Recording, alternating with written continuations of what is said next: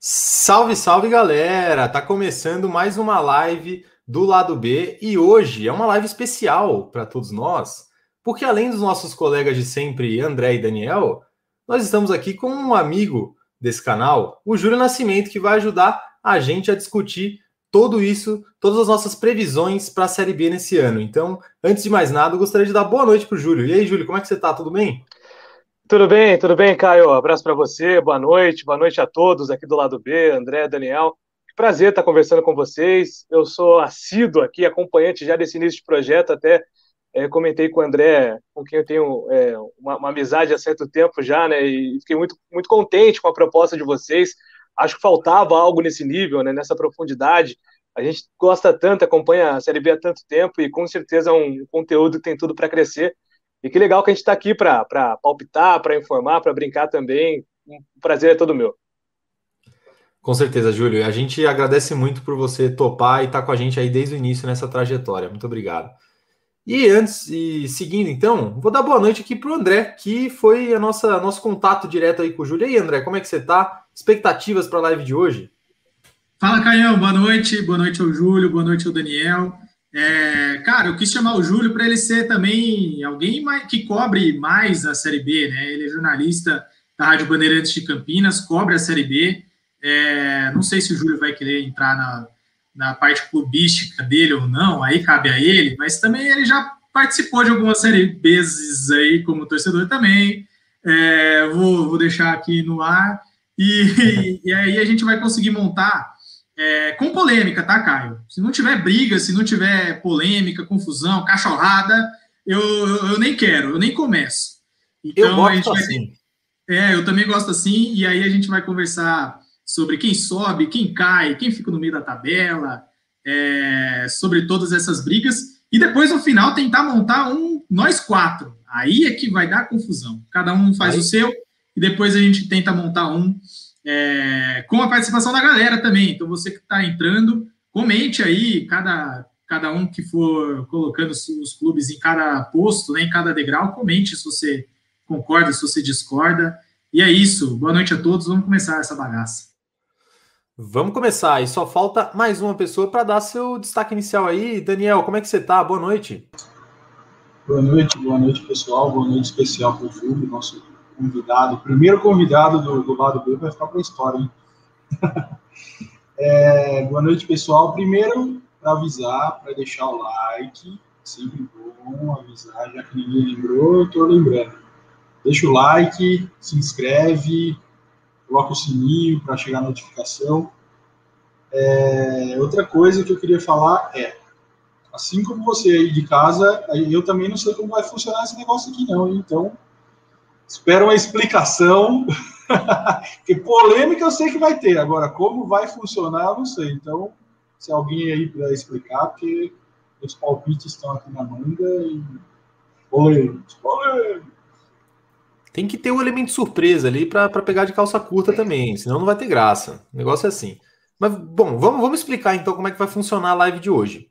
A gente vai dar os nossos palpites aqui, individualmente, como o André explicou e depois em grupo, mas o que vai acontecer vai ser o seguinte: Cada um vai colocar os seus palpites, um de cada vez. Então, sei lá, primeiro o André, depois o Daniel, depois o Júlio, depois eu. E aí, no final, a gente discute todo mundo junto. O formato vai ser esse daí, ó, que já está na tela de vocês.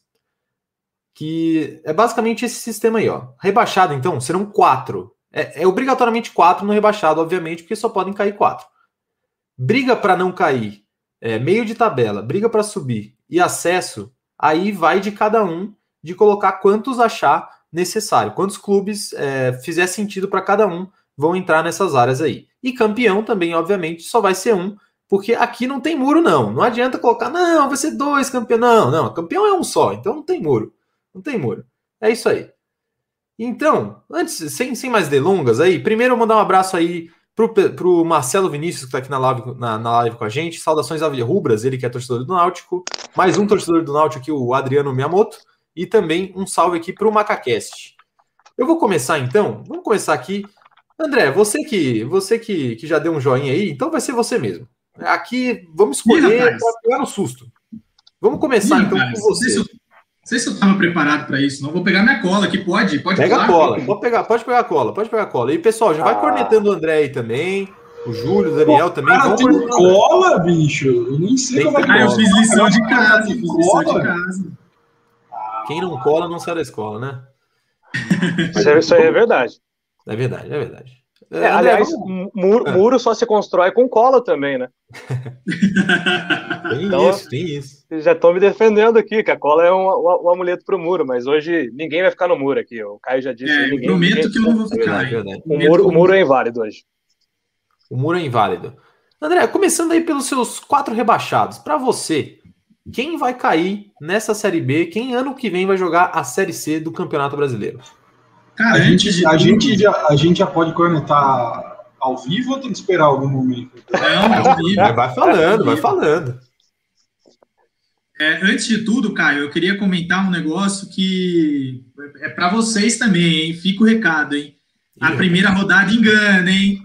A primeira rodada engana. E a segunda rodada também engana, viu? Tem, tem alguma coisa a ver com um certo clube de Campinas Verde que venceu? André, é, aí seria sobre a segunda rodada, né? Acho, Acho que é, é que assim, é, a torcida bugrina, a qual eu tenho bastante proximidade, né, por região, por amizades e tal, o Júlio também, o Júlio já foi setorista do Guarani e tudo mais. A torcida bugrina ela se infla muito fácil.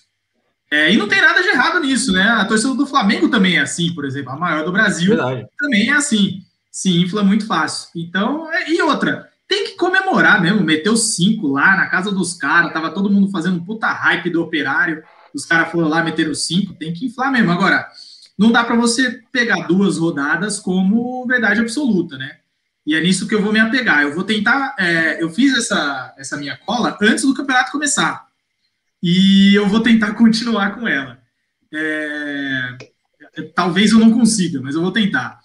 Eu acho que o primeiro rebaixado é, e eu vou até entrar numa polêmica nisso, porque o Daniel, no nosso guia, no nosso almanac, cravou confiança como rebaixado. E eu zoei ele. Cravei e eu falei confiança. e eu falei que, cara, você nunca mais vai pisar em Aracaju, nem comer um caranguejo é, lá em Aracaju. Mas é, eu acho que, assim, confiança venceu o Cruzeiro, impressionou, né? Mas o, o aspecto ali foi um jogo completamente fora da casinha, com as duas expulsões, com a expulsão do Fábio. Eu acho ainda que o Confiança é, é bem abaixo desse nível da Série B, vai brigar, mas vai cair. É, e eu não vou colocar por ordem de lanterna, tá? É, aí eles que, que briguem, que se, que se resolvam. Outro time, eu acho que quando tem Alisson Safira com a camisa 9, a tendência é essa, é o Londrina também ser um, um dos times rebaixados. É, o Londrina é um time que eu não tenho nada contra, assim, é um time bacana, é um time que representa uma cidade importante do interior do Paraná. Até tem amigos é, que torcem, André? Até tem amigos que gostam? É, tem, tem amigos contra. que gostam, mas nada contra, mas é, eu acho que o Londrina não vai aguentar o tranco. O time do interior do Paraná desse, dessa Série B é o Operário. O André, Alisson Safira com, com Roberto Fernandes geralmente entrega, né? Entrega mais do que entregou nas últimas passagens dele por Novo Horizontino e Ponte Preta, mas teve um momento ali da carreira dele, acho que até pelo Londrina, sob o comando Sim. do Roberto Fernandes, que ele a, acaba entregando alguns gols. Por isso, talvez, que ele tenha sido contratado pela dificuldade financeira, evidentemente, mas também por aquela lembrança do Londrina lá de três, quatro anos atrás. É, ele tá em casa no Londrina, né? Tem, tem jogador que é assim, a gente vê o Chiesa assim, e, e alguns outros jogadores aqui da Série B que a gente também vai ver, que só jogam no mesmo time, né? O cara sai, vai fazer uma experiência em outro lugar e não, não funciona. Mas eu acho que o, o, Londrina esse ano cai, cai de volta. Ele caiu em 2019, subiu em 2020, acho que ele cai de volta em 2021. Quem sabe em 2022 ele esteja na Série B de volta. É, e eu também vou entrar numa confusão comigo mesmo, porque eu vi esse time jogar muita bola no final de semana, no domingo de manhã, mais precisamente mas eu boto o asterisco de que bateu em cachorro morto. Então eu coloco aqui o Brusque, que é um time que tecnicamente é bem fraquinho, mas mostrou uma competitividade. Os adversários vão ter dificuldade para jogar naquele lamaçal que é o gramado do, do Augusto Bauer. é, mas o Brusque eu acho que tem um time tecnicamente é, muito fraco. Taticamente ele vai fazer frente aí em alguns jogos, mas é, eu acho que o time do velho da Van não vai aguentar. Inclusive, se for para botar uma torcida aí contra, eu torço contra o. Tá? Avamovic. É, o Avamovic. Eu torço contra um time nessa Série B. Mentira, não é só um. Mas eu torço contra o Brusque, porque eu não gosto do velho da Van. A cara nem treme quando ele fala que é só um. A cara nem treme. e tem um outro clube que eu vou colocar aqui, que é, é interessante que assim, tava, a gente fez isso no Macacast, né? E teve um dos integrantes lá, o professor Israel, um abraço para ele, não sei se ele está assistindo, mas eu gosto muito dele. Ele falou assim: um dos dois de Alagoas vai. E aí eu me peguei nisso daí e falei, cara, é, é mesmo. Mas é, o CSA, eu acho que ele tem um poderio financeiro e de investimento muito maior que o CRB. E eu não tenho acompanhado tanto, obviamente eu não acompanho o campeonato alagoano, mas é, eu acho que a, sé a Série B do CRB, do CRB, vai ser muito complicada e por isso eu coloco o CRB como um dos rebaixados também. Alguém quer criticar? Alguém quer cornetar? Eu queria fazer um detalhe só, antes do Júlio falar, é bem rápido, Júlio. O André, assim, uma semana de podcast, ele já tá ali indo contra suas próprias palavras, né, André? Zoou o Daniel, porque ele colocou confiança como candidato a rebaixamento e já tá colocando também. É incoerente, incoerente futebol clube, o André tem sido? Coerência não é coerente. nunca foi muito forte. Coerência tem sido, em uma semana, tem sido. Mas faz parte, é, faz, é bom. Incoerência é bom para esse canal crescer. É, é verdade. Não, já me chama a atenção que talvez a gente tenha um debate maior aí nessa, nessa lista dos rebaixados. Eu até estava pensando, poxa, talvez citar quatro rebaixados é, seja uma tarefa grande, mas eu acho que a lista vai ser grande.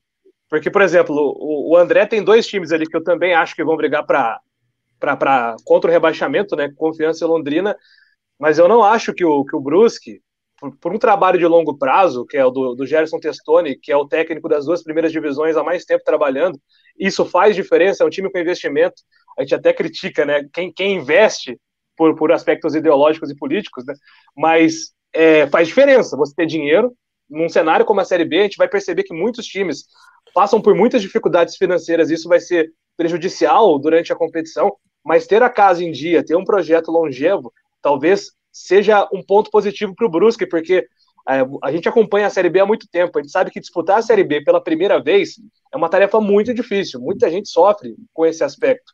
E no caso do CRB, talvez eu só discorde pelo seguinte ponto, viu, André? Tem um jogador individualmente que faz a diferença. Isso na Série B também pesa. Claro que o, o coletivo é o que sobressai, mas o ano passado o Náutico, por exemplo, foi salvo em muitas circunstâncias pelo, pela temporada do Giancarlo. E acho que o CRB será salvo em muitas partidas pelo futebol do Diego Torres. É um jogador que se sobressai, tecnicamente, acho que no nível da competição, talvez isso ajude, né? Mas já mostra que já no rebaixamento talvez tenha um debate grande. É só um. também. Seguindo, seguindo essa linha do Júlio, eu queria falar, exato, seguindo a linha, seguindo mesmo, eu queria falar isso, porque eu achei que que, que a gente teria algo mais próximo de, de ideia, não que esteja longe, mas assim, é, analisando a fundo. Unanimidade, né? Unanimidade, é, né, analisando realmente, pois é. E assim, para o rebaixamento eu achava que seria mais fácil. Mas agora pensando bem, eu acho que tem algumas boas opções para galera votar aí, né? Ah, tem, tem bastante. E o. Briga, então, Caio? Eu acho. Vamos, só um último comentário. Até concordando com o que o Júlio falou, na live passada a gente chegou a comentar com o pessoal do Hospício Alvirrubro, o pessoal do Náutico, torcedores do Náutico, do podcast do Náutico, que o que poderia fazer a diferença em alguns momentos era, era justamente isso, né? Ter a casa em dia, ter o salário pago. É, isso é algo que na Série B faz muita diferença, porque no Brasil, infelizmente, a gente sabe que até na Série A isso é um diferencial. Imagina então na Série B. Mas vamos prosseguir então aí para a briga para não cair. Fala, André, o que, que, você nos diz? Quem que vai é, lutar contra esses quatro para não ficar nessa zona incômoda? Eu vou usar até um pouco do que eu vi na primeira rodada, tá? Me contradizendo de novo, que eu adoro isso, a minha cara. Eu vou usar um pouco da primeira rodada aqui, ó. Nossa senhora, vi muito pouco, hein? Vi muito pouco, vi um futebol sofrível E acho que fica, pega no Vila também, é, eles terem perdido essa final de estadual e com a faca e o queijo na mão, né, contra o Grêmio Anápolis, para tirar uma fila aí de muito tempo e eles não conseguiram levantar o caneco.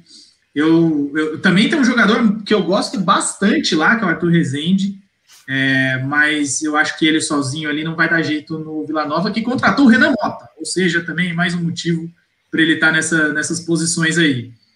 É, para ser mais rápido, já que tem mais time aqui, eu acho que o Sampaio vai brigar para não cair. Acho que o Sampaio não consegue fazer a mesma campanha do ano passado, é, que foi a, se não me engano, era a menor folha salarial do ano passado e brigou para subir, ficou em sexto, quase sobe, faltou fôlego ali no final, é, mas passou bastante tempo no G4, inclusive, bateu em muita gente.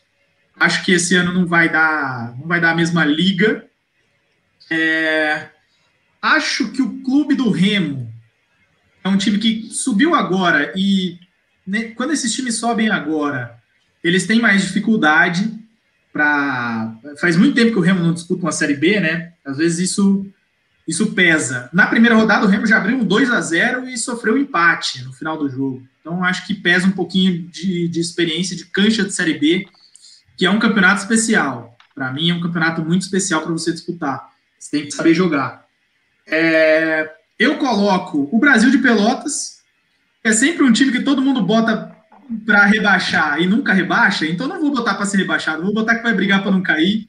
É, o Chavante sempre faz muito jogo duro para não cair e acho que esse ano vai ser a mesma coisa. E vou colocar mais um time aqui, mas eu não vou fazer nenhum comentário. Por que será que você não vai fazer nenhum comentário? Alguém, já que André não fez nenhum comentário, alguém tem algum comentário sobre a Ponte Preta? Ah, é um cenário. Eu, eu, eu compreendo uh, esse, essa projeção do André.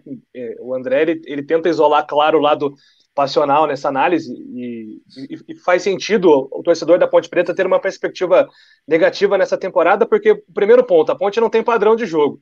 Inclusive hoje o técnico Gilson Kleiner foi apresentado, ele disse o seguinte: é, eu não defini ainda o padrão, eu vou, eu vou analisar os treinos da semana. Então, para quem esperava que o Kleiner chegasse, colocasse aquela ideia de um jogo mais defensivo para colocar ordem na casa, talvez até seja o caminho. Mas ele mesmo admitiu que ainda não tem uma perspectiva de é, sistema de jogo. Isso é muito preocupante para uma Série B, que já começou, né? Que já começou. Então o torcedor fica de fato desconfiado. E é um time é, muito desequilibrado. Tem alguns jogadores experientes, que é o caso do Camilo, do Renatinho, que podem fazer diferença, mas o time da Ponte é desequilibrado, né? Tem muito, é ruim, muitos problemas. É muitos problemas defensivos, muitos problemas defensivos, e não tem quem chame a responsabilidade, porque esse cara é o Camilo, mas o que esperar do Camilo, que fisicamente, assim, já não é aquele garoto de 25, 30 anos, né? Então é um, é um cenário. Se a Ponte aparecer no top 10, eu confesso que eu ficaria muito surpreso. Se, se brigar por, por título, por acesso, que pode acontecer, é muito por conta do, do imponderável do futebol, mas eu, eu acho compreensível essa, essa projeção do André. É, eu vou fazer um comentário muito rápido para não ficar sem falar nada sobre isso. A Ponte tem hoje no elenco três zagueiros. Três. Um é o Juan Renato, que é horrível. O outro é o, o Thiago, que é da base. E o outro que é o Ednei, que passou o Campeonato Paulista inteiro machucado. E são três, três zagueiros indo para a segunda rodada do Campeonato Brasileiro de Série B com três zagueiros no elenco. E são esses os três zagueiros. Então o problema da Ponte é de elenco também. E pelas contratações que estão sendo feitas, a gente vê que a visão é essa mesmo. A visão é, é, é brigar para não cair no campeonato de Série B, que é difícil, talvez dar uma segurada na grana. Mas, nossa, vai, vai perigar, vai, dar, vai passar raiva o torcedor Ponte Preta. É, e o pessoal no chat está se manifestando aqui também. O Bruno disse que o time da Ponte realmente é ruim. E está completando aqui dizendo que três zagueiros, ele não, não vê nenhum zagueiro hoje capaz de receber esse nome, né? Zagueiro no time da Ponte. Mas cornetas à parte. Tem um, hein? Tem um, tem um. Tem um que é o Ednei, eu acho que eu acho que dá conta, sim, cara. Pra Série B, assim, não é o zagueiro, né? Não é. Mas pra, pra nível de Série B, acho, acho que dá conta do recado. Que é um precisa de um baita nome de, É um baita nome de zagueiro, né? Ednei é um é verdade. zagueiro, zagueiro. De zagueiro. Cara de zagueiro, ele tem tudo de zagueiro. Tem mesmo. O Vinícius Viel tá dizendo que o Botafogo e o Confiança brigam pelo título. Ousado, né? Palpite É, diferente. E, o, e ele segue dizendo também que Vasco e Cruzeiro não sobem. É, vamos chegar no Vasco e Cruzeiro. Vamos chegar no Vasco e Cruzeiro. Subindo aí para o meio da tabela, André, o que, que você está imaginando? Vamos lá. Ai, cara, eu acho que essa é a mais difícil, cara. A zona mais povoada da Série B, não é não? É, eu acho que essa é a mais difícil, viu? Mas eu vou botar. Eu acho que o Náutico não tem força para brigar para subir. Infelizmente. Desculpa, galera do Hospício Rubro, um abraço para eles. É, acho até que é, é do décimo para cima, mas é mais próximo do décimo do que uma briga para subir. Eu vejo o Náutico. Eu vejo o Guarani nessa posição. Também acho que do décimo para cima, mas não sinto força ainda para subir. Eu acho que com mais uns dois reforços aí, o Guarani briga para subir. Mas eu não sei se eles vão ter a capacidade financeira de fazer esses reforços. O time do Guarani, o elenco já é interessante, é, mas faltam peças. Principalmente acho que falta mais um zagueiro. É, não tenho confiança nos goleiros do Guarani, então acho que ele vai acabar ficando pelo meio da tabela. É, o Vitória, eu acho que faz uma Série B mais tranquila esse ano, é, do que os outros, pelo menos. E eu acho que eu vou acabar com o CSA. Eu tinha talvez um pouquinho mais de esperança no CSA, é, pelo menos até quando eu montei o Almanac, né, quando eu montei o guia, mas não sei. Agora eu não estou já mais sentindo tanta confiança assim no CSA como eu estava antes. É um time que ainda tem poderio de investimento, né? Assim como eu falei, que o CRB não tem, mas não sei se vai encaixar ainda para subir. Tem um bom treinador também, eu gosto do Bruno Pivetti. É, é daqui da região ele, eu acho, né? É, ele é um bom treinador, mas não sei se ele vai conseguir levar o CSA a uma briga de acesso, não. Esse é o meu meio de tabela, Caio. Beleza, é um bom meio de tabela. O, você falou do Náutico, que você, você até pediu desculpa pro pessoal do hospício, mas o pessoal do hospício aqui na figura do Marcelo Vinícius também tá falando que nem eles estão achando que vai subir. Então você pode ficar tranquilo, viu? Seu palpite está coerente. Mas falando em brigar para subir, e brigar para subir, quem que vai subir nessa série B? Brigar, né, pelo menos. Brigar, hum... mas não vai chegar lá. Eu tinha botado na minha cola aqui o Botafogo no meio da tabela. Mas com a, com a contratação do Rafael Moura, Daniel, desculpa, eu sei que você discorda de mim, eu sei que o meu pai discorda de mim, mas eu acho que o Rafael ele, ele faz diferença num campeonato como Série B, ele ainda, ele ainda faz diferença, viu? Ele ainda faz diferença. Eu coloco o Botafogo como agora um candidato é, à briga pelo acesso. Não acho que sobe ainda, eu vejo muitos problemas no Botafogo, principalmente coletivos, mas chegou bastante gente, né? Chegou Barreto, chegou Oyama, que eu conheço muito bem, o, o, o He-Man, e acho que agora deu uma encorpada no elenco para brigar. Não sei se vai subir, mas para brigar, é, eu acho que eu acho que sim. O outro time, esse aqui, ó, eu acho que briga, mas não sobe. É, também acho que o, o, o Goiás também se reforçou muito bem contratou muitas peças interessantes aí que vinham se destacando no começo do ano, mas até isso dar um time, até isso virar uma equipe, acho que vai demorar um pouquinho. O, o professor Pintado é um bom treinador, inclusive. É, qualquer coisa, se acontecer algum problema, o Hélio dos Anjos está aí também, né? O pessoal do Náutico vai ficar bravo com essa. É, mas o, o, o Goiás vai brigar para subir. Mas eu acho que, que até isso virar um time vai demorar um pouquinho e o Esmeraldino Style, no final das contas, não, não vai aguentar o tranco. E um outro time que eu até tinha pensado em colocar um pouco mais para cima, mas pelo jeito não vai rolar mesmo, é o Operário de Ponta Grossa, é, sem duplo sentido. O, o, Operário é um bom time, muito bem armado, fez um, um, excelente jogo contra o Vasco e virou uma bagunça contra o Guarani. Né? Fez um bom jogo até ofensivamente, mas defensivamente, nossa, e eu não sei, Júlio, você deve ter informação. Por que, que o Operário tá jogando no Couto, hein, velho? Acho que isso daí o... pesa, né?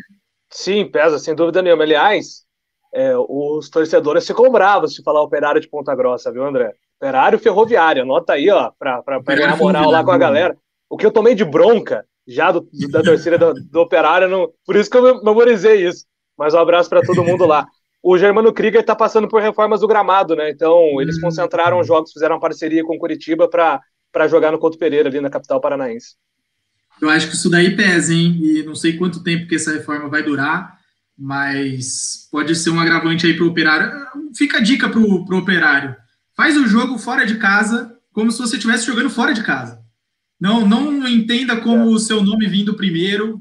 Cara, faz o seu jogo fora de casa no Couto Pereira, como se você fosse um visitante, que isso funcionou contra o Vasco e pode funcionar contra outros times também. É isso. Essa é a minha briga para subir. Eu acho que vão faltar quatro aí, né? Deixa eu ver. É, vão faltar quatro. Já tá, já tá aqui, né, na tela, né? Deu certinho, deu certinho. Três no acesso e um campeão. Então, vou botar os quatro aqui e depois eu vou falar quem vai sair com o barulhinho do We Are the Champions. Suspense é. para segurar a audiência da live. E falando em segurar é a audiência isso. da live, o Antônio Vinícius comentou aqui, ele deve ter chegado depois de você explicar, é, tá perguntando, o Brusque tá aí porque o time brigou com o velho da van, né? É, o, pelo que o André falou, o Brusque tá aí mais por falta de capacidade técnica, né, André? É, foi o que eu vi, pelo menos no jogo de domingo, porque eu também não acompanhei o campeonato catarinense com muito afinco. Com é, mas eu achei o time do Brusque bem, bem fraquinho. É, Beleza, então vai lá pro acesso. Por enquanto não, pode, pode ir comentando. Tá. Beleza, eu acho que sobem Havaí, Curitiba, Cruzeiro e Vasco.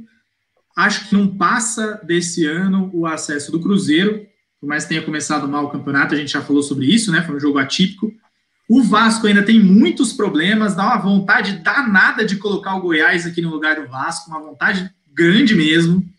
É, mas eu não vou fazer isso no momento, porque eu acho que o Vasco uma hora vai engrenar. Eu gosto do Marcelo Cabo, é, acho ele um bom treinador, acho que ele entende de Série B, uma hora ele vai saber ajustar esse time do Vasco, se ele não for demitido daqui a duas rodadas, eu acho que uma hora ele vai engrenar esse time do Vasco.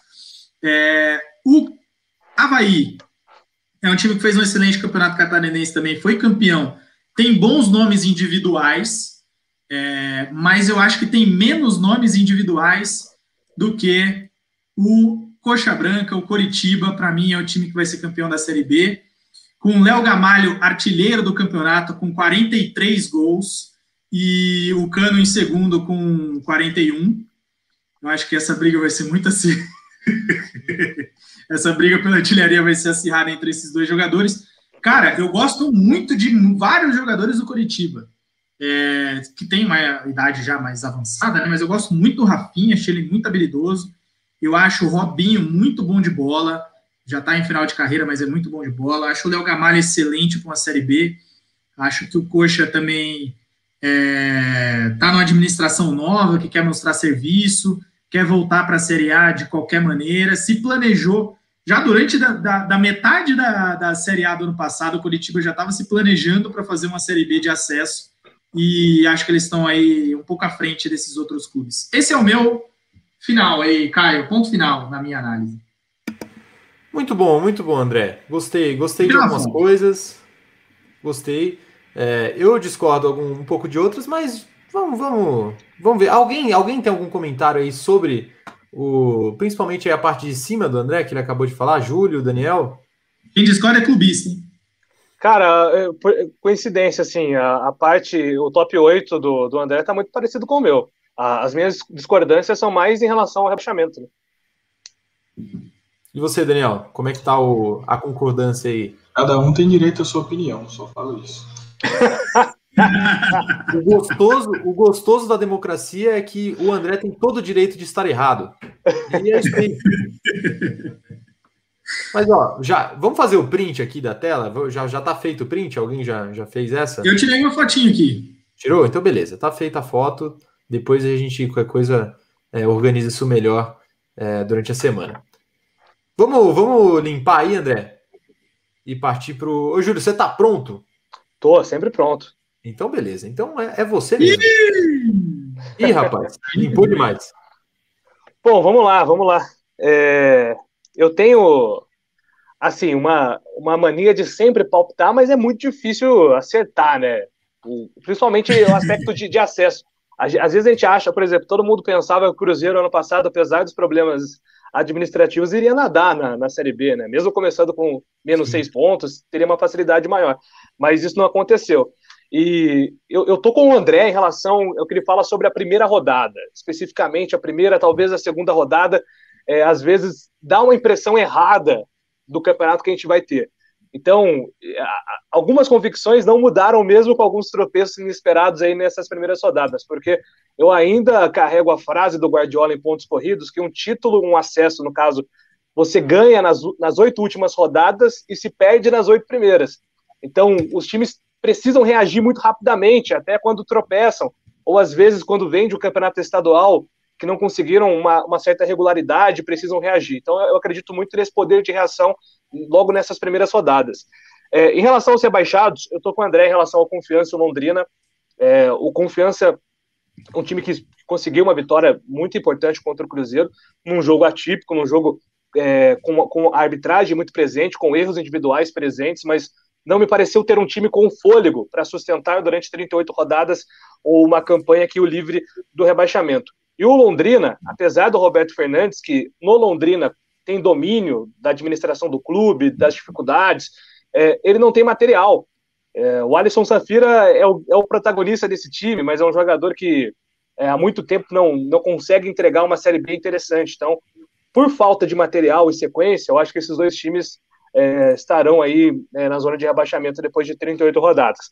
As minhas mudanças, em comparação à tabela do André, são as presenças do Brasil de Pelotas. O Brasil de Pelotas tem apostado numa linha muito perigosa, que alguns clubes fazem principalmente no Campeonato Paulista. Eu vi, eu vi muito do São Bento fazendo isso em Campeonato Paulista e não deu certo. Contratar veterano. Então, aquela contratação veterano atrás de veterano, trouxe o Denilson, trouxe o Wellington, tem, tem um time, quase um, um Cruzeiro B aí, dos anos recentes, lá, lá em Pelotas. É um, é um time que me preocupa, acho que não vai ter fôlego também. E o outro time, apesar de campeão estadual, o Sampaio Correia, eu, eu acho que dessa vez vai ter muita dificuldade para escapar do rebaixamento. Daniel Neri é um, é um técnico aí da nova geração, mas tem muitos garotos. Sampaio Correia não tem um time experiente, não tem jogadores que chamem essa responsabilidade. Então, no momento de oscilação, de irregularidade, talvez isso faça muita, faça muita diferença. Então, então meus quatro rebaixados seriam estes. Posso seguir aqui ou tenho algum, algum ponto aí para. Pode seguir, pode seguir. Eu queria comentar aqui. que provavelmente no Brasil de Pelotas, provavelmente você está certo, viu? Eu só não coloquei, porque eu coloco todo ano e não cai. Mesma coisa quando, com Vitória, que eu coloco todo ano que vai subir e não sobe. Aí eu falei, não, não vou colocar então. Boa, é verdade. É, é verdade. O, mas é aquela, aquela história, André, tu, tu, vive no abismo, na beira do abismo ali, alguma hora você vai tropeçar, né? É bom não, não correr esse risco. Mas eu acho que o Brasil de Pelotas vai ter muita dificuldade esse ano para escapar. É, eu é... acho que desses quatro aí, só para deixar um comentário também, eu acho que desses quatro aí, a maior incógnita para mim é o Sampaio Correia mesmo. Os outros três eu tô, eu tô com você. É, eu acho que são times que vão sofrer nessa Série B. Mas o Sampaio Correia ainda tem um, eu ainda dou o benefício da dúvida para o Sampaio é. Correia, até por conta do estadual. Mas vamos ver, também é um palpite interessante. Aliás, ano passado nós tivemos nas três divisões alguns campeões estaduais sofrendo com rebaixamento, né? Por isso que às vezes eu acho que o estadual engana, ele, ele, ele é um ponto para avaliar alguns pontos positivos, mas ele engana muito em alguns, alguns outros aspectos, né? É uma competição totalmente diferente, ainda mais o Campeonato Maranhense com a Série B, tecnicamente, né? É, são, são competições diferentes. A briga para não cair. Eu acho que o Brusque entra nessa briga, porque apesar do, do Gerson Testoni estar um bom tempo no comando do time, ser um, uma sequência de trabalho, você disputar uma Série B pela primeira vez faz diferença, pesa. O, o Brusque perdeu o seu, o seu principal goleador, né, o, seu, o seu centroavante, voltou com o Edu, inclusive fez dois gols na Ponte Preta, um jogador que estava um bom tempo sem, é, sem atuar. Tem ali o Thiago Alagoano, que é, é, o camisa 10 desse time, é a referência técnica, mas é, é um time também com muitas deficiências, principalmente na defesa. Acho que no ataque vai conseguir entregar um trabalho interessante, mas no sistema defensivo eu vejo o Brusque ainda é, como um time tecnicamente para brigar para não cair. Na Série B, é, eu, tenho, eu tenho a teoria que defensivamente você precisa estar bem. É, coloco o CSA é, o CSA tem passado por muitos problemas financeiros de reestruturação, é, desde a reta final do, do ano passado, com, quando o Moser ainda estava no time, é, aquela reta final o CSA não teve fôlego, porque já começou uma oscilação. O Moser, antes de ir para a Chapecoense, ele vinha sendo contestado é, no CSA, três eliminações na temporada, então é um time que não conseguiu se reforçar também. eu acho que não, não consegue reagir no campeonato. E o Vitória. Gosto muito do Vitória, sempre coloco o Vitória como um postulante ali a brigar na parte de cima, mas esse ano muita, eu vejo o Vitória com muita dificuldade. Primeiro por um aspecto de é, um time que vem sofrendo há um, há um tempo com o cenário político, né? Assim como os times aqui da região de Campinas, onde eu cubro, eu sei que também sofrem com, com esse cenário político e que influencia dentro de campo. A diretoria tentou um, uma prata da casa no comando técnico, que é o Rodrigo Chagas, que por muito tempo desenvolveu um trabalho muito legal no Sub-20 do Vitória, mas não vem conseguindo repetir esse trabalho no time profissional. É um time com poucas peças individuais interessantes. Tem o Soares, que é um meio-campista de muita qualidade, gosto muito. Tem o Alas, que é um zagueiro que tem uma, uma, liderança, uma liderança positiva. Mas eu vejo esse Vitória como um time, no máximo, ali para intermediária. Eu acho que vai flertar ali com a zona de rebaixamento. Eu colocaria o Vitória é, nesse nível de tabela. E o Remo, para fechar essa, essa parte aí, eu acho que são, são os, os oito times que vão estar brigando ali. Eu acho que esses quatro escapam é, por, suas, por seus detalhes individuais. E o Remo, que, na minha opinião, é o time com a camisa mais bonita da Série B, aquele uniforme azul marinho, sem patrocínio, é uma coisa espetacular que estou procurando há muito tempo. Eu acho o uniforme do Remo muito bonito, sou realmente apaixonado pelo uniforme do Remo, desde o campeonato estadual interessante, mas ficou um bom tempo fora desse cenário de Série B, é, vai, vai ter um pouco de dificuldade de se readaptar, e o Remo tem uma defesa um pouco complicada. A defesa do Remo, inclusive, tem um Romércio lá, que foi muito mal no Curitiba, foi muito mal no Guarani, já começou fazendo lambança no Remo. É, vai, vida dura para os torcedores do Remo nessa Série B do Campeonato Brasileiro, mas a minha lista aí de brigas para não cair seriam com esses quatro times. Com certeza, vai, vão ter todos é, opa, vão ter todos vida dura aí nessa série B. É, o Remo eu complemento aí não só a camisa mais bonita, como também um dos escudos mais bonitos. Eu gosto bastante do escudo do Remo. E o Vitória, realmente, a, a briga política chama muita atenção no Vitória há algum tempo e isso pode interferir dentro de campo. Para trazer o que o pessoal tá achando, o Cali, que veio do Macacash, ele tá dizendo aqui que, na opinião dele, o Botafogo atualmente tem grande chance de cair. É, ninguém colocou o Botafogo ainda na briga pela degola, mas o Cali não está com muita, muita fé no Botafogo.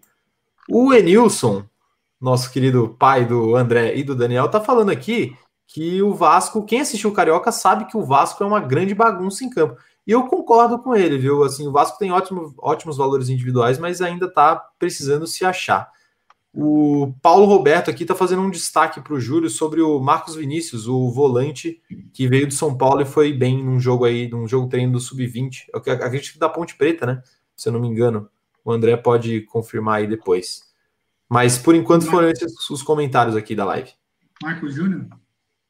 Deixa eu ver o nome aqui. Marcos Vinícius. Eu acho que o Marcos Vinícius é, é o Hum, do Vitória, talvez. Não sei, eu, eu, eu, vou, eu vou, lembrar aí. Já, já vejo vamos, vamos checar, vamos checar. É, é, são muitos marcos. Um Queria mandar só um abraço aqui, Caio, pro Felipe Camargo, lá do Macacast também, que ele me mandou uma mensagem aqui. Mano, não reseta, senão apaga tudo, só tira os bagulho. Eu falei, acabei de perceber. ele não deu tempo Sempre. de avisar, mas ele tá me ajudando aqui. Queria mandar um abraço para ele. Sempre importante esses, esses, esses toques de quem já tem mais know-how da plataforma.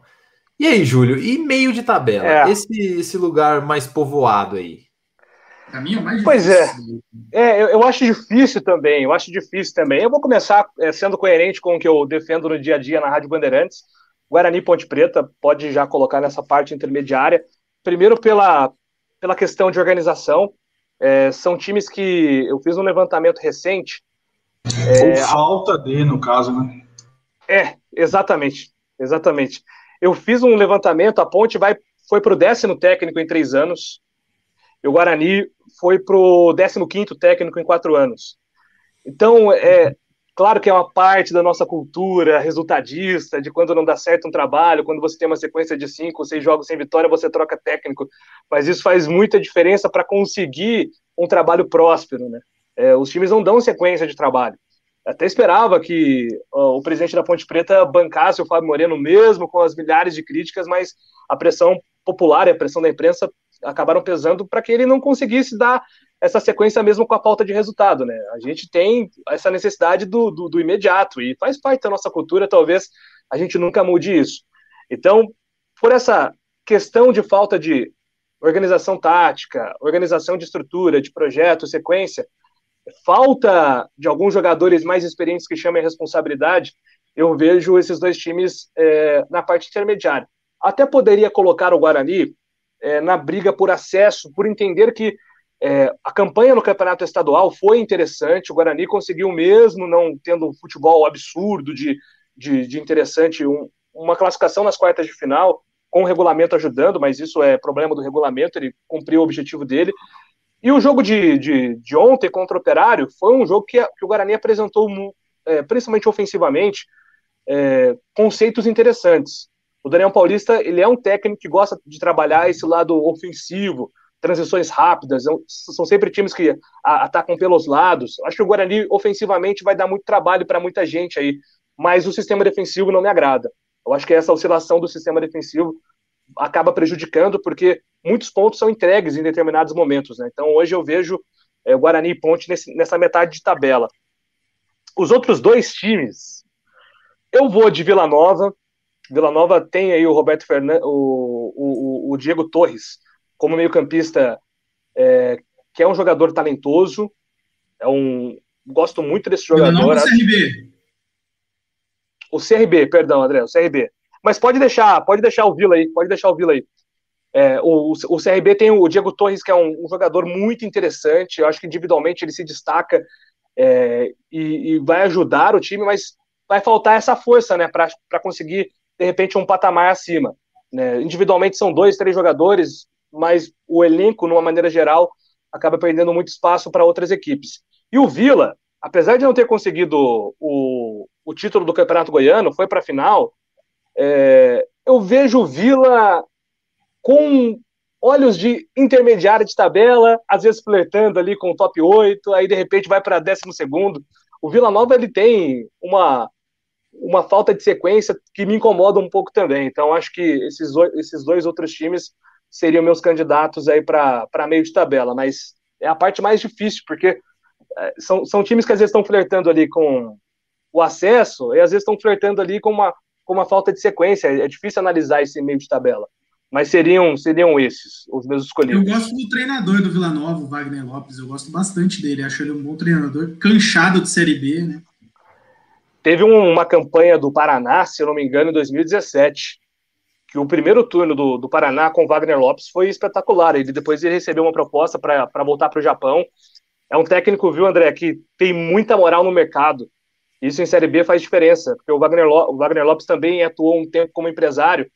Então, às vezes, para montagem de elenco, principalmente times que precisam montar elencos com, com pouco dinheiro, o Wagner Lopes tem muita experiência nisso. Então, um técnico que, até nessa, nesse aspecto de montagem de elenco, faz a diferença e tem e fez contratações interessantes, né? O Kelvin, atacante, e o, o, Rafael Nonato, que é um centroavante experiente também, de repente pode, pode ajudar o time no, no decorrer do campeonato. É, o, os dois de Campinas que estão figurando aí no meio de tabela, segundo o Theo, o negócio é o seguinte: a Ponte briga para não cair e o Bugre briga para subir. Então ele está discordando aí de, de você, Júlio, por enquanto. E Podemos seguir aí para a briga pelo acesso. Você falou aí bastante do meio de tabela, que é mais povoado, e a briga pelo acesso, como é que vai ser? Vai ser acirrada também ou você acha que vai estar um pouco mais bem definida? Bom, é, Operário não acho que é um hype. É, teve um ontem um jogo bem complicado contra o Guarani defensivamente. Eu acho que é um time interessante. Matheus Costa faz bons trabalhos. Tem um lateral do lateral esquerdo do, do, do Operário, Silva, se não estiver enganado, muito bom jogador, vai brigar por seleção no campeonato. Jogador que apoia os dois gols ontem, foram, constru... foram jogadas construídas por ele. É, Ricardo Bueno, Giancarlo, é, Leandrinho, gosto da, do equilíbrio que tem esse time do Operário. Tem um, um, um pé atrás, um pouco um sistema defensivo, não é um forte do Matheus Costa consertar sistemas defensivos, então talvez sofra com isso, mas é um time que eu coloco. O Náutico, baita campeonato estadual do Náutico, título do Pernambucano merecidíssimo. O Giancarlo, eu sempre brinco na, nas transmissões que ele é um jogador chato. É muito chato marcar o Giancarlo. Porque se você dá, se você dá espaço para ele, ele tem uma finalização muito boa. E, e, quando você marca o Giancarlo muito bem, ele tem a versatilidade de, de flutuar nas posições, então ele vem armar o jogo, te desorganiza defensivamente. É um jogador muito interessante, eu acho que é um, um camisa 10 é, que vai ajudar o Náutico aí a, a ficar ali na beira, rabiscando ali a qualquer momento o acesso, de repente se emplacar uma sequência de quatro, seis jogos, pode até entrar nessa briga. É, coloca o Goiás, um ataque que promete, né, pelo menos o papel, Aleph Manga, Bruno Mezenga, grandes campeonatos estaduais, né, foram protagonistas em, em, competições como Campeonato Carioca e Campeonato Paulista, não atuando por equipes grandes. É, o Aleph Manga é, também é um, me chama atenção por ser um jogador atlético. O Pintado tem feito boas campanhas recentemente, foi muito bem no Juventude, muito bem um trabalho com a Ferroviária também, então ele tem crescido nesse mercado, tem se tornado um especialista em Série B, é um técnico que faltava isso, teve bons trabalhos no São Caetano, no Guarani, mas aí sempre se perdia um pouco o Pintado. É, é, um, é um personagem muito complicado também de lidar no dia a dia, né? Pela personalidade, mas agora parece que deu uma acalmada, colocou a cabeça no lugar, amadureceu como técnico e a, a experiência da comissão técnica vai e a estrutura também, eu acho que vai ajudar. E aí, até os nossos colegas falaram do Botafogo, poxa, Botafogo tá muito mal. Também acho me preocupa muito o cenário político do Botafogo. Me preocupa de verdade. É, é uma pena, né? A gente ver um time do tamanho do Botafogo desde o ano passado se perdendo é, politicamente, nas escolhas. Eu acho que o Botafogo fica na briga pelo acesso mais pela tradição é, do que mesmo por organização. Acho que vai bater ali na trave. É, é o primeiro ano de volta para a Série B, mas é um time que conhece a Série B, né? Já já participou algumas vezes. Eu acho que pela camisa, pela força da camisa, o Botafogo vai estar ali. E aí eu já vou direto aqui para o acesso, que foi uma. É, aí é a coincidência aí com, com o André, né? Esse, esse G4. O Havaí. Copiou, é, é, te copiei, cara. Te admiro muito, fui, fui na sua. O Havaí é, oscilou muito no campeonato estadual, no campeonato catarinense, mas eu gosto do trabalho do Claudinei e eu acho que ele teve hombridade de assumir que o planejamento no, no catarinense foi totalmente equivocado.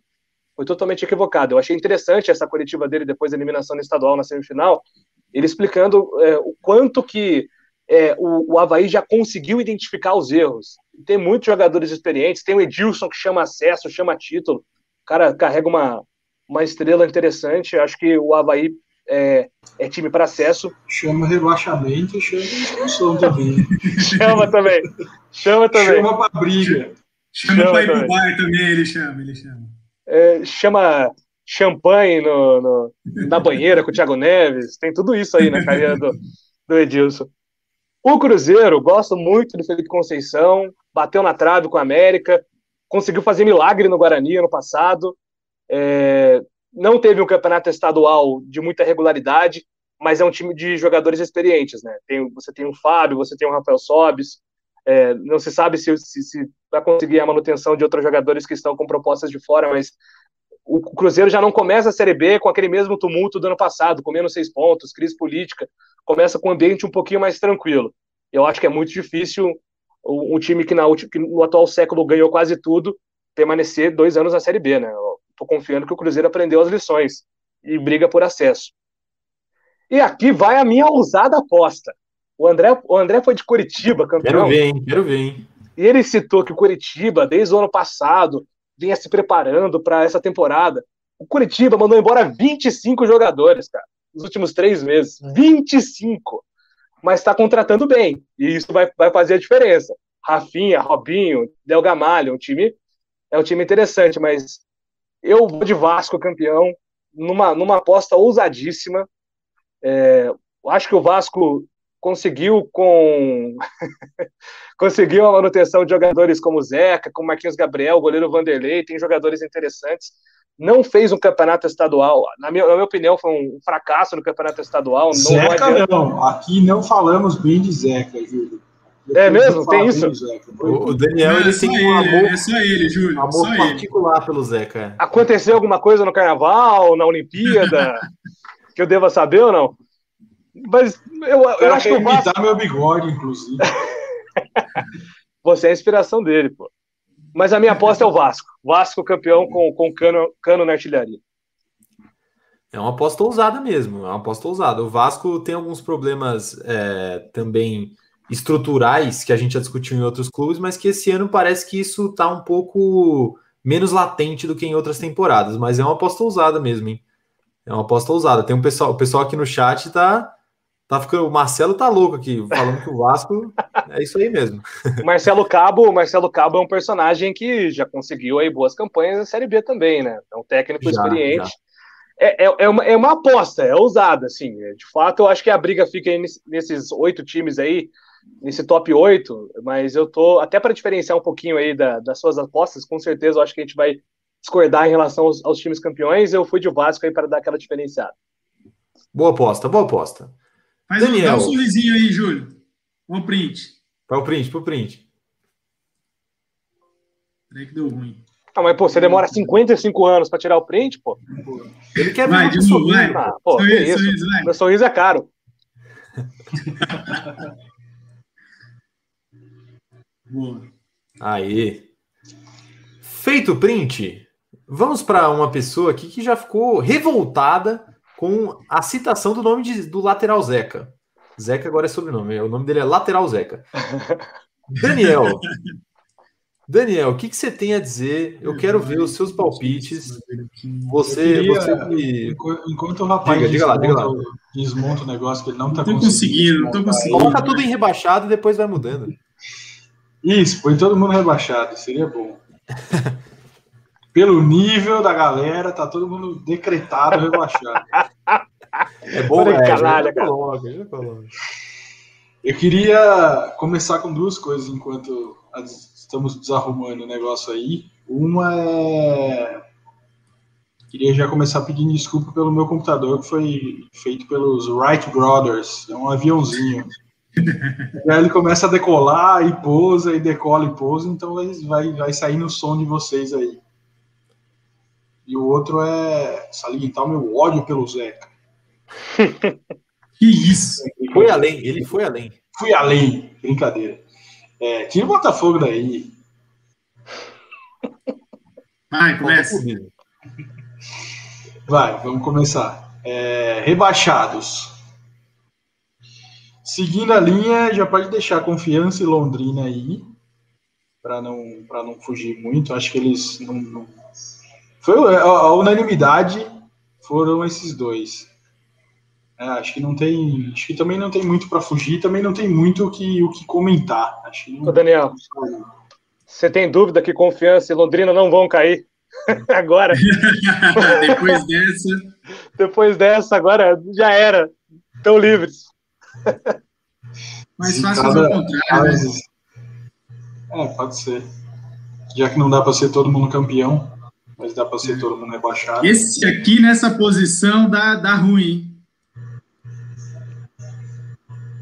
Vai, segue. Aí eu continuo com o Brasil de Pelotas, junto com o nosso convidado. Confirme o Brasil de Pelotas aí. Olha o Chavante. Discordando nossos amigos do ChavaCast. É, Brasil de Pelotas desse ano não passa. O time é muito fraco e não vai ter a torcida para apoiar. As viagens é complicada. Como o Júlio falou, é muito muito jogador rodado já. O Denilson veio como reforço, mas vai ser muito menos do que o reforço. Não dá para considerar nunca ele um reforço. Então, para mim, o Brasil tá fácil, fácil nessa lista aí. E o outro, que é o único diferente de vocês, é o Vila. Eu acho que o Vila cai. Tá? Não cravo. A coisa Ninguém vai bater na bunda do Integral hoje, não. O pessoal lembrou aqui do. Não tem Satanás que derrube o Tigrão hoje, não. O pessoal lembrou desse vídeo aqui. O Ronald Araújo falou que o Vila é responsável pelo melhor vídeo da história da Série B. Eu concordo com é ele. Verdade. Simplesmente Satanás o Tigrão do entretenimento. bunda de tigre hoje aqui não. E ele disse também que o Vila é o maior golfinho da Série B. A gente falou sobre golfinhos aí no nosso é, almanac, hein? Sobe e faz uma graça dessa. Golfinho, acho que nem graça. Eu, eu, acho que o Vila, assim, os três antes eu cravo, cravo mesmo. O Vila é. Eu acho que dos que vêm em sequência, eu acho que é o, o mais fraco, tá? E aí eu já passo para os que brigam pela degola. Coloco com menção muito honrosa que vão brigar lado a lado com o Vila, o Sampaio e o Brusque. É... Irmãos de cor, hein? O velho da Van tá sem moral comigo também, Avamovic. E mas os dois times são bem fracos. Como o Júlio falou, o estadual do Maranhão tem que ser elevadíssimo, que é um campeonato sozinho, que eles jogam sozinho. Então é muito difícil você não ser campeão no campeonato se joga sozinho. O Moto, que é o segundo clube do, do, do estado, é muito longo. O Moto tomou de 5 do Botafogo. É mesmo. De 5 do Botafogo não, não disputa com ninguém nada. Segue. É, eu coloco aí também o CRB, mas aí acho que já um pouquinho mais acima. E o Remo. Também queria. Estou torcendo muito pelo Remo para não cair. Acho que vai. É, acho, acho e torço para que não caia. Acho que vão ficar os dois, os dois nessa linha aí. Meio de tabela. Aí o meu meio de tabela vai estar tá recheadaço. Começando com os dois de Campinas também, que para mim é impressionante como esses dois andam lado a lado, de mão dada.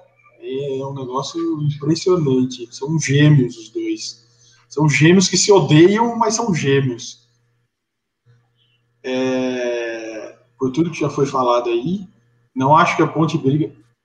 Eu acho que a Ponte não, não briga para cair, porque tem muita gente atrás dela. Então, não sei se essa. Se essa, essa é a minha esperança. Se esse desespero do rapaz aqui de cima chega a tanto. É, e aí coloco também CSA, Operário e Vitória. Olha só, hein? Operário no meio de tabela. Explique-se, explique-se.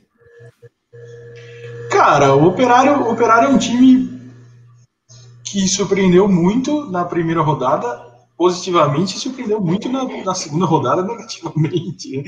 Então, por isso que vai ficar nesse. No balanço fica no é, meio, né?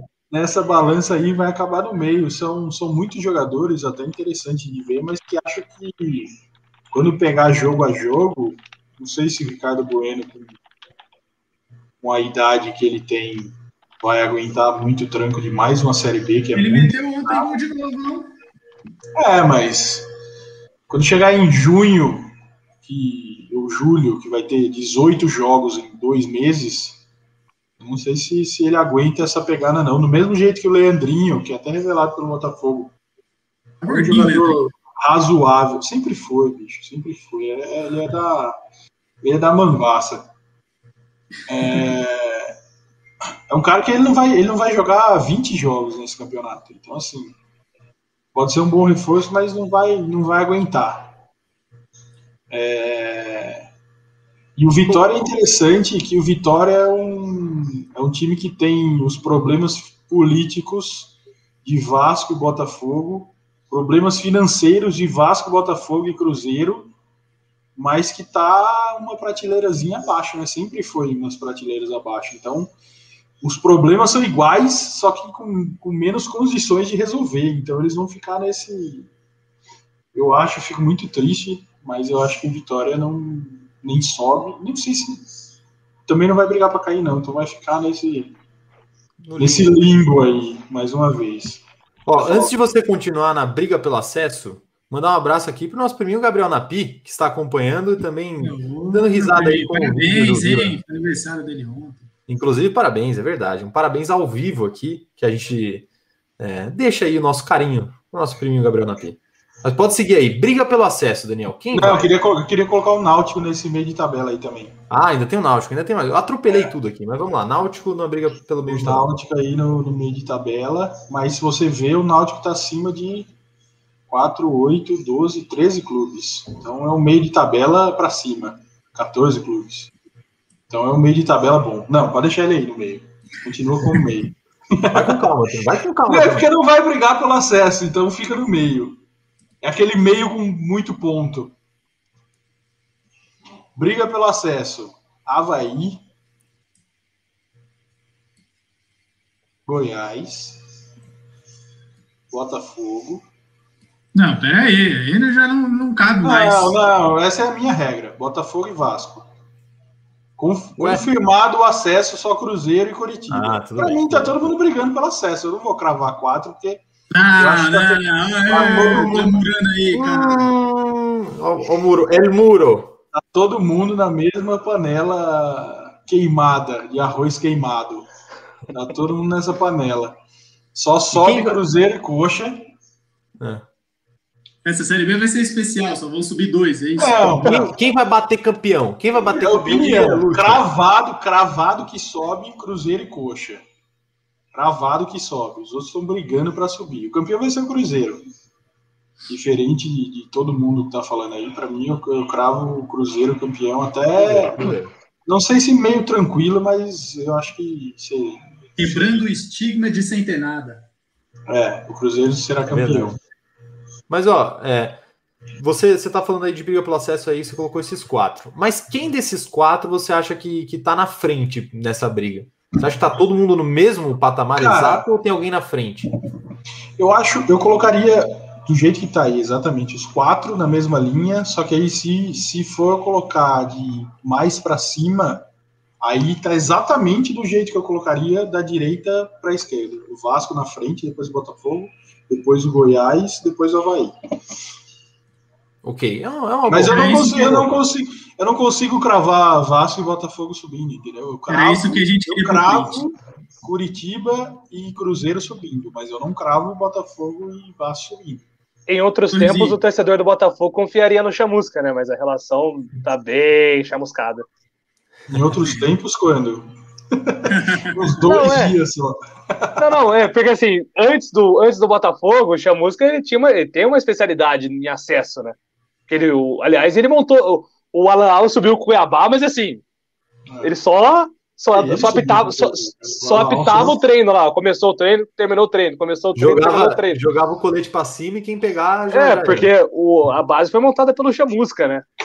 Toda a estrutura tática daquele Cuiabá, que fez um bom primeiro turno, inclusive, foi toda ela montada pelo Chamusca. Fortaleza fez um trabalho interessante, Campinas passou pelo Guarani, subiu na Série C. Eu, eu gosto muito do estilo do Chamusca, assim, principalmente para brigar por acesso. Mas é, é, aquele tumulto do Botafogo de sempre, né?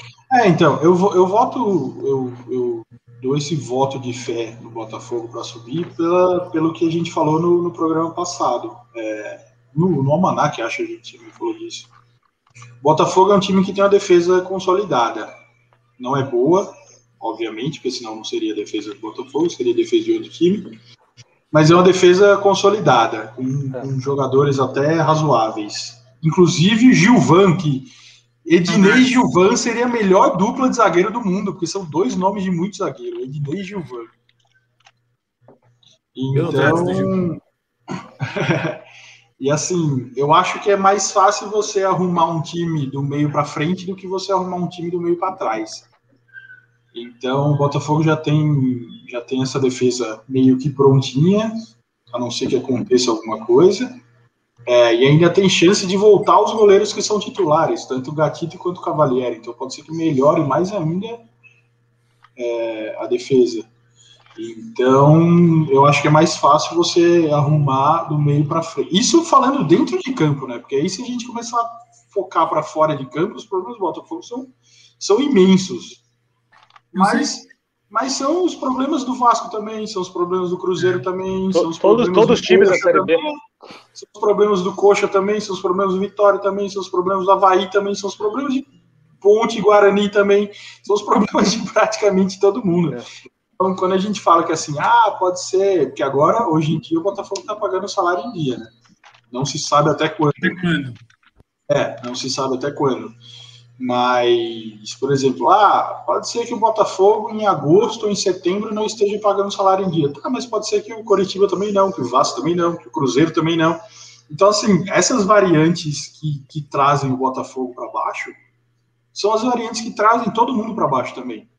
Então, por isso que eu acho que, que, assim, não destacaria, obviamente, até porque não tem como, seria muito clubismo ou muita ignorância da minha parte destacar o Botafogo mas eu acho que também ele não, não foge dessa mesma linha dos outros, entendeu?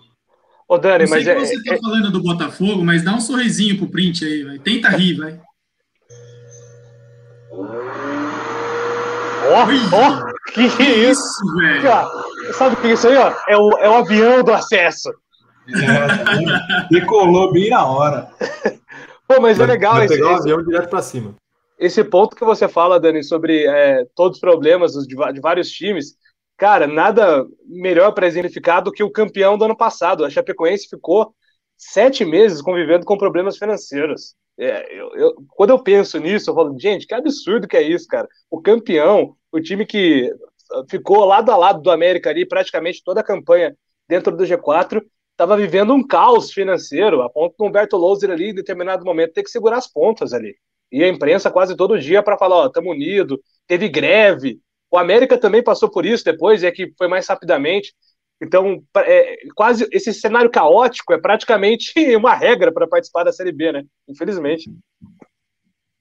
Tem um pouco do charme da Série B, todo mundo tá nesse caos e não saber exatamente o que vai acontecer ao longo da temporada, né? Também faz parte. Mas na realidade, se a gente fizer um tier maker desse e comentar os times da Série A, vai ficar isso também, não. Né? É, não fica muito Por longe, exemplo, né? eu tô vendo aqui nos comentários que o Corinthians tá perdendo 2x0 do Atlético Goianiense. Porra, é. louca. Grande Quem sabe o Corinthians não figura nesse ai, podcast ai. no ano que vem? Quem sabe? Arrancando suspiros de participação. Suspiros. É, pois é, cara.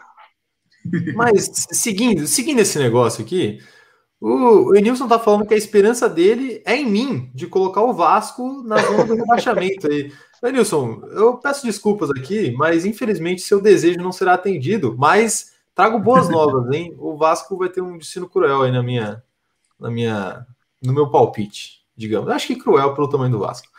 Mas vamos lá. Começando pelos rebaixados. Eu vou tentar ser, ser mais rápido aqui. Mas vamos lá. Vila Nova, Londrina, Brusque e Brasil de Pelotas são os meus palpites aí para rebaixados.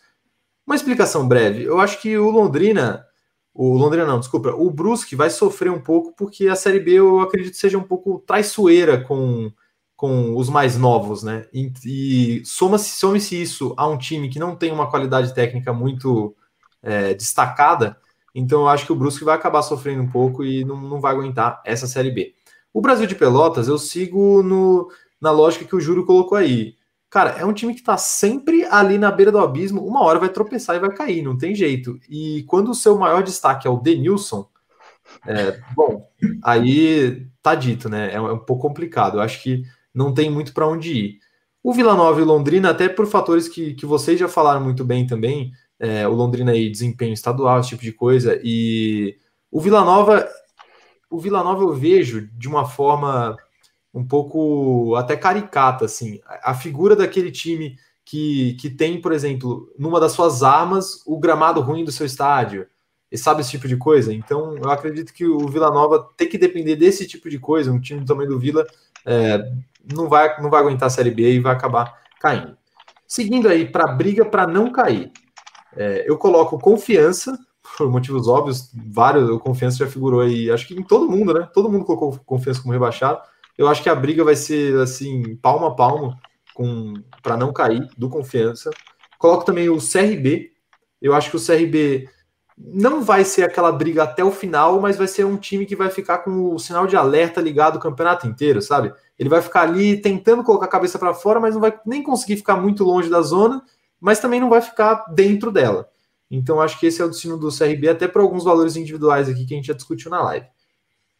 O Remo eu coloco numa posição aí parecida com, com o do CRB, uma condição ali tentando ascender para o meio de tabela, mas ficando aí nessa briga pelo, pelo descenso, ficando com o sinal de alerta ligado o campeonato quase que inteiro.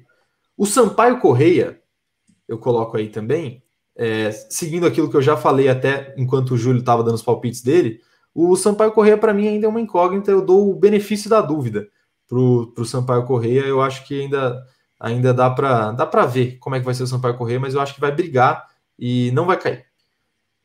E eu coloco ali como o time, o melhor time dessa lista. Eu vou colocar mais um na briga pela degola, mas é o, é o melhor time. É o time que vai estar um, um pouco mais próximo ali do meio de tabela, que é o CSA. Ih, rapaz, tava, tava. O pessoal aqui tá expectativas baixas. É o CSA. O CSA tá, tá ali para mim quase no meio de tabela, mas eu não tenho tanta confiança assim para colocar no meio de tabela, mas também não, não acho que vai cair. Então fica por aí. Agora, já que você já pegou a ponte, André, eu não vou, não vou fazer desfeita. Meio de tabela. E a ponte é o seguinte: a ponte é o CSA, só que da parte de cima. A ponte vai ficar ali querendo ir para baixo, mas eu acho que vai ficar ali no meio de tabela. É, é um time que eu acho que os melhores valores individuais já são jogadores mais velhos, isso é um problema. Você pega, por exemplo, o Camilo, que é o maior destaque da ponte hoje, camisa 10 do time, enfim. É, será que nessa maratona de jogos da Série B o Camilo vai conseguir é, estar disponível? Porque eu entendo que ele, estando em campo, ele é um, um valor muito, muito bom para a Série B. Mas a questão é se ele vai conseguir estar em campo ou as lesões vão atrapalhar. Eu acho que esse é um, é um detalhe da ponte que ainda está é, com um treinador recém-chegado, né? Que já é um velho conhecido, como muitos dos. A gente falou de jogadores, né? Que, que meia hora né, é, vai, vai e acaba voltando para o mesmo lugar, mas tem muito treinador também que é isso, né? Tem o, o caso do Hélio dos Anjos, o caso do Gilson Clay, né?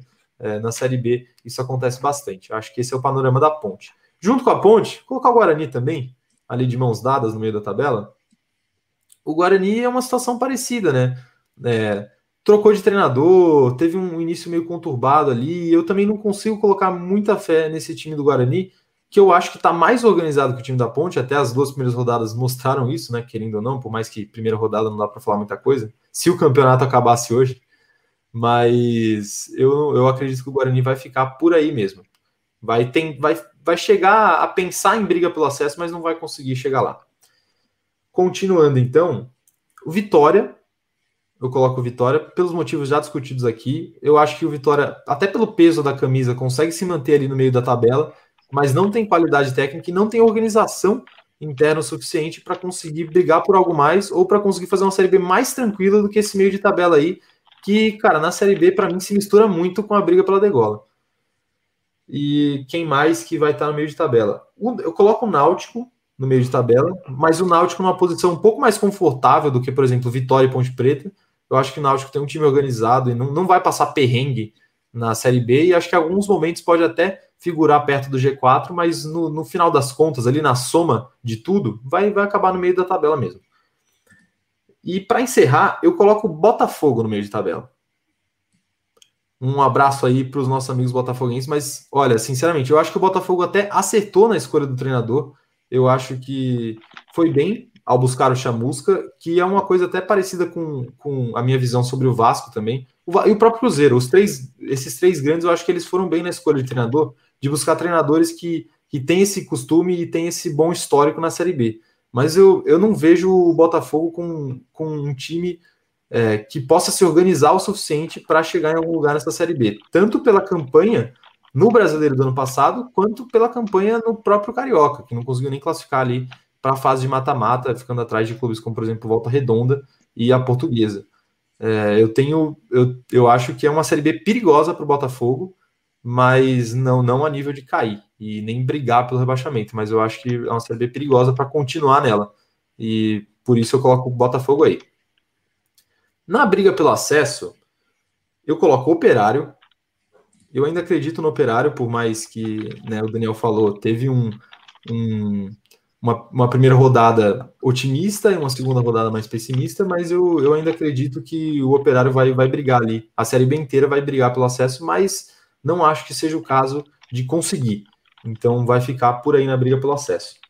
E para fazer parceria com o Operário, eu coloco o Vasco.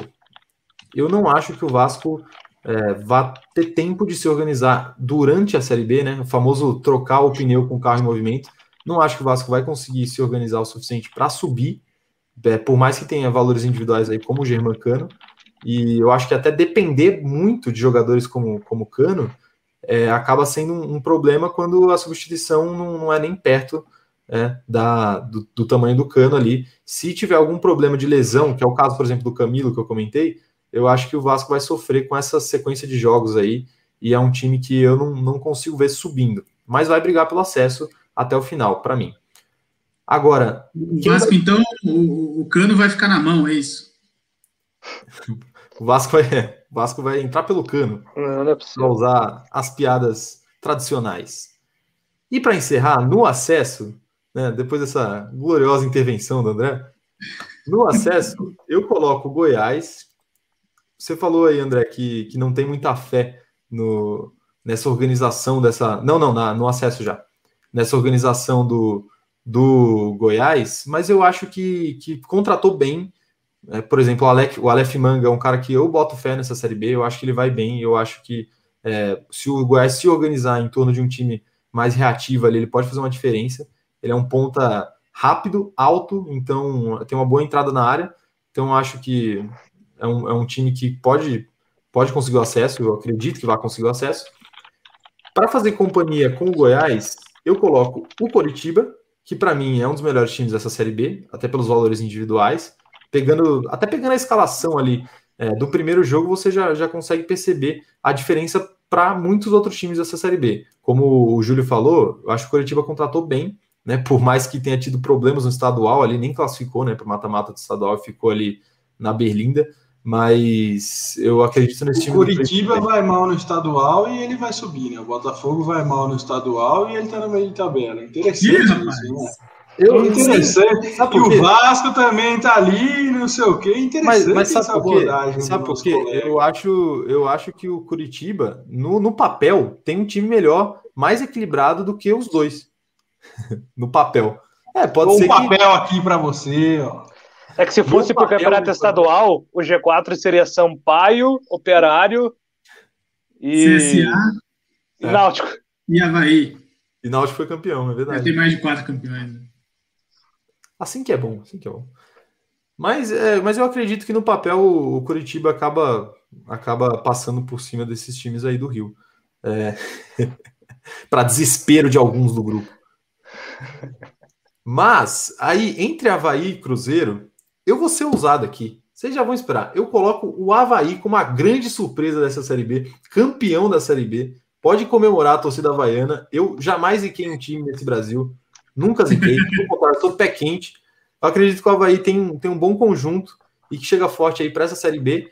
E o Cruzeiro, eu acho que é a segunda força aí. Vai brigar pelo título, com certeza é talvez até o melhor time dessa Série B, mas eu não acredito que vá ser campeão, até pelos, pelos problemas que, que já apresentou. Acho que muita coisa ainda não está bem resolvida dentro do Cruzeiro e essa pressão por ter que subir esse ano, por, imagina ficar mais um ano na Série B, eu acho que isso vai atrapalhar, por mais que seja um ano melhor do que o ano passado, começar com menos seis pontos, mas eu acho que essa pressão vai acabar fazendo a diferença. O Cruzeiro não vai conseguir subir, né? quer dizer, não vai conseguir ser campeão, mas vai subir e vai acabar sobrando no colo do nosso glorioso Havaí, que tem expertise em subir de divisão, em bater e voltar. Tá feito. Sorrisão, Caio. Errei tudo. É, saiu apontando pro lado errado, não posso fazer nada. Não, tudo cara. bem, tudo bem. Faz parte. Os palpites dele estão no lado errado, então sair apontando para o lado errado. Eu vou acertar esses palpites aqui, hein? Eu quero a minha caixa de cerveja no final da temporada, se eu acertar o campeão da Série B. Vamos, vamos tentar montar um nosso. Eu acho. É, mas o Daniel vai ter que colaborar, né? Com, com quatro acessos. eu acho que é, desses aqui, Londrina. Só o, Caio não colocou confiança. É, eu acho que a gente tem que escolher. A gente tem, a gente tem que escolher um rebaixado, na verdade. Porque acho que é. a, a, o consenso foi Londrina, é, Confiança e Brasil. E aí? É, o Brasil está em três, o Londrina está em todas e o Confiança está em três. O meu voto aí é Brusque. eu tenho o Brusque, o Brusque não está na minha, não. o Brusque estava na minha também eu fui de Sampaio, acho que o Daniel e o, o Caio o Brusque. Vila. Né? Não, Vila, você foi de Vila. O Vila, o Vila tá no meu também. O Vila e o Brusque estão no meu. É, então o Vila tem Pô. dois votos e o Brusque tem dois votos. Fiquei entre esses dois e o Júlio, que não votou em nenhum dos dois, resolve. É, eu, eu, eu acho que. É, eu vou de Brusque por esse, por esse argumento de ser o primeiro ano, né? E ser um time muito dependente dos investimentos. Boa. Seguindo aí. Briga pela degola. Eu acho que tá parecido, né? Até porque alguns times que não. Só você colocou a ponte, André. Não, não você colocou a ponte lá. Que, que mais? Teve o Vitória, o Vitória apareceu na briga pela degola. É, o Vitória apareceu. Acho que desses do meio de tabela, só o Vitória apareceu na briga pela degola. É. Vamos tirar um time daqui, botar um desses aqui na, em cima? Se for para tirar um. Para mim, 4, é o CSA. 4, 4, 4 e 4. Para mim, é o CSA. Se for para tirar um daí. É, eu acho que é o CSA também, né? Tá acima desses outros. É. Gostei Tirar dois daqui. Força desse aí. Pelos votos, Botafogo. Botafogo e Botafogo. Por mim, Botafogo. É, eu iria de Náutico. É. E muda alguma coisa? Eu acho que isso daqui foi bem ah, tira, o campeão, né? ah, tira o campeão, porque o campeão vai ter um consenso. Cada um votou em um. Não, vamos tentar entrar em um. Eu acho, eu acho. É, Troca o Goiás que... pelo Vasco. Quem votou no Vasco campeão? Foi o, o Júlio, né? Foi o Júlio, foi o Júlio. É, então. Aí são os quatro campeões que a gente escolheu. É interessante. É mesmo, cada um escolheu um, né? É. Meu é cabo que... Mas daria, daria para escolher, daria escolher um favorito? Então, eu vou entrar naquela de treinador, é, Júlio. Boa, o boa. treinador, quando tá, quando tá com o time do G4, ele fala que a Série B é um campeonato com quatro campeões. ah, é verdade, é isso, é isso aí. Isso acontece em toda entrevista é de, de treinador de G4. Campeão moral. Mas acho que a gente podia escolher um favoritaço, hein? Ah, eu acho que o favoritaço é o Cruzeiro. Eu também acho que é o Cruzeiro. Eu acho que é o Cruzeiro, né? Eu, eu uhum. fiz uma aposta no Vasco, mas assim, racionalmente, o Cruzeiro é o favorito. É que a, a minha aposta foi na base da ousadia, na, porque às vezes tem disso na Série B, né? O, que é legal. Às vezes o campeão nem, nem sempre é o favorito. Mas acho que, racionalmente analisando, o Cruzeiro ele entra com essa responsabilidade já por ser o segundo ano consecutivo na Série B, né? Sim, com certeza. Alguém quer fazer uma pose específica o... pro print ali? Eu quero acertar o lado dessa vez. Ah! Ah, você. Pô de Dória, cara. Em homenagem às vacinas. Finalmente, Brasil! Boa! É isso. Eu só não tenho print meu, mas tudo bem. Depois eu arrumo no. É, você, você coloca aí de novo. Ah, a live vai ficar gravada. É. Vai no YouTube e tira print lá. É, é verdade. O legal vai ser é isso, o, pessoal que, o pessoal que vê o, o consenso não vai entender nada, né? Porque, pô, só um colocou o Cruzeiro campeão e agora o consenso é Cruzeiro campeão. Mas faz parte. É, o consenso tem que ver a live para entender. Todo mundo, né? É verdade, é verdade. André, quer fazer o um encerramento aí, você que já começou? Ah, não, cara. Eu queria só avisar que, em média, eu acerto três times que sobem por temporada. É, isso tem uma explicação bem simples, que é em todas eu coloco a ponte como acesso e a ponte não sobe, e aí eu só acerto três. Mas vamos ver se, né, se eu vou estar tá, tá apurado nos palpites. Quase um IBGE aqui do nosso canal. Tem até série histórica, os palpites do André. Eu vou buscar os meus. Eu, eu, eu me orgulho muito de ter colocado o Cuiabá como candidato ao acesso antes do campeonato da Série B do ano passado, e gente me zoando, os caras queria me pegar na porrada na rua. Eu falei, Cuiabá vai subir. Aí, pois é. E, e, chegou, né? No final das contas, chegou e tinha tudo para fazer uma boa Série A se não fosse um, um, certos casos de família que a gente não vai entrar aqui. Mas é, eu queria agradecer a todos vocês que participaram pelo chat, todo mundo que acompanhou, todo mundo que fez essa live aqui junto, e principalmente o Júlio, que foi o nosso convidado aí para a noite de hoje. Júlio, você tem algum algum recado final aí sobre esses palpites, sobre a live, enfim. Muito obrigado mais uma vez.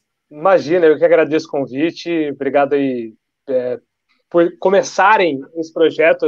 Repito que eu sou entusiasta desse projeto, acho que vai dar muito certo, torcendo por vocês. E, até indo na onda que o André falou, ano passado eu fiz os meus palpites e tive 50% de aproveitamento. Acertei dois rebaixados e dois acessos. Por tá incrível que pareça, acertei os, os times que brigaram por título e os dois últimos. Então tá, ficou ali, né? Eu, eu apostei no Cruzeiro, acho que todo mundo quase apostou no Cruzeiro no passado, foi uma decepção. É, e tinha convicção que teria um Alagoano subindo. O CSA bateu na trave ali com o Moser no final, foi meu erro ali. Mas eu acho que esse ano é a Série B mais equilibrada, sem nenhum clichê. Eu não, eu não, não fico em cima do muro em tipo de análise. Eu apontei aí o meu palpite, mas de fato é, é, a Série B mais imprevisível dos últimos anos pelo equilíbrio, né? De tradição, pelo equilíbrio até em relação aos times. Não tem um super time, tem alguns, algumas equipes com, com investimentos maiores, nós sabemos, mas ninguém se destaca assim de maneira soberana. Então, é, tudo pode acontecer. As reviravoltas elas serão é, uma, uma, realidade, um fato dentro dessa Série B. Então, que cada torcedor aí tenha boa sorte e que a gente tenha um grande campeonato pela frente. E o VAR vai fazer falta. O VAR vai fazer uma falta tremenda aí no campeonato. Espero que ano que vem a CBF repense isso. Com certeza, vai fazer falta. E mais uma vez agradecer sua presença e dizer, fazer, já deixar o convite aqui, quando as coisas melhorarem, né? É difícil falar isso, mas pelo menos agora a gente tem uma certa perspectiva, né? Para você comparecer também ao nosso, ao nosso estúdio para gravar um, um, podcast pessoalmente, que eu acho que ficaria muito mais legal ali pessoalmente, é sempre melhor. Mas Maravilha. com certeza, isso é papo para outro dia. E André, se despeça aí, seu recado final sobre essa live. O que, que você achou aí? O que, que você quer dizer por último?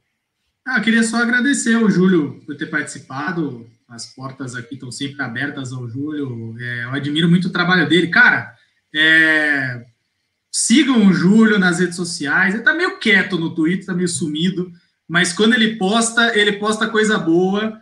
É, e lá no, no, portal Carlos Batista, ele tem feito algumas análises que são majoritariamente de Ponte Guarani, né, que são os clubes que ele cobre na Rádio Bandeirantes de Campinas, mas sempre trazendo uma visão que outros não é comum a gente ver, né, porque dá trabalho, né? É quando dá trabalho, não é nem questão de preguiça. É que é, acaba, assim, é, o cara não tem tempo no dia a dia de fazer mesmo. Eu acho que o Júlio está indo para um lado muito legal de se aprofundar nos treinadores, nos times aqui de Campinas, e está fazendo um trabalho excelente. Foi um prazerzão te ter aqui, Júlio. É, e é isso, Valeu, obrigado para todo mundo que acompanhou. Se inscreva no canal e curta, dá joinha aqui embaixo. Dá joinha, deixa o like. E quem lembrou isso primeiro foi o Daniel. Daniel, algum recado final aí, além de deixa o like? deixa o like e se inscreva já foi. Então, obrigado. E agradecer ao Júlio, obrigado demais, demais mesmo. É, a primeira que você apareceu, espero que não seja a última. Espero que já já com muito mais audiência também. Estamos crescendo dia após dia. Apesar de não saber mexer no TikTok ainda, a gente tem TikTok também. Já, já vai bombar no TikTok e tudo mais. Agradecer o pessoal que assistiu. Tem dancinha? É isso. Então. A dancinha do, a dancinha do a acesso. Dancinha do TikTok.